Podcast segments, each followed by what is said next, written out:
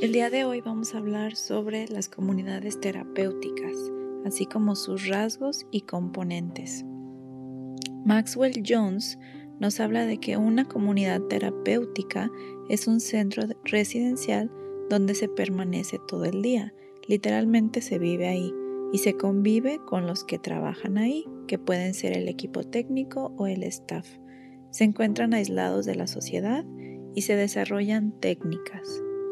Otro rasgo es que se tiene una duración determinada de estancia, esto para lograr objetivos específicos, pero también existe un límite máximo para residir ahí. Si se queda por mucho tiempo o se excede el límite máximo, significa que no funciona y que el método no está siendo aplicado adecuadamente. Las comunidades terapéuticas son un grupo con un perfil específico. Solo aquellos que cumplan estos requisitos pueden formar parte de esta comunidad terapéutica. La selección se hace por medio de segmentar y diferenciar con criterios psicoterapéuticos.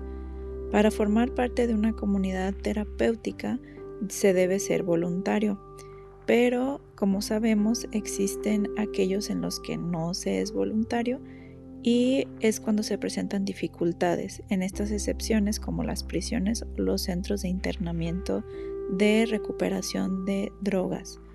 Se requiere haber un equipo técnico multidisciplinario. Todos los integrantes forman parte de él.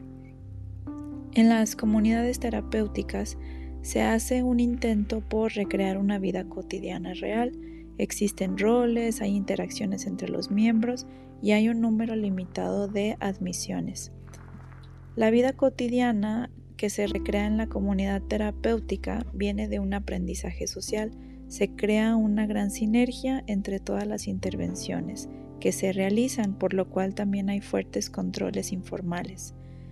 Si se sigue una serie de procedimientos por parte del equipo técnico o personas que trabajan ahí, estos son los procedimientos o procesos tradicionales, que pueden ser los historiales comunes, las reuniones de equipo técnico para toma de decisiones, los diarios de sucesos, organigramas, información de varios profesionales, entre otros. Otro rasgo es que si no se respeta la selección, segmentación del perfil determinado, es muy probable que se presenten problemas sociales, psicológicos y morales. En las comunidades terapéuticas, los residentes no solo reciben el apoyo profesional, sino que se involucran y tienen sus propias responsabilidades, tienen roles por cumplir y se convierte este, esta comunidad en un entorno de autoayuda. Requiere existir una coordinación técnica con las redes generales de apoyo de salud, educación, salud mental, ya que las comunidades terapéuticas buscan apoyarlo, sin embargo, se tiene claro que no podrán resolver todos sus problemas.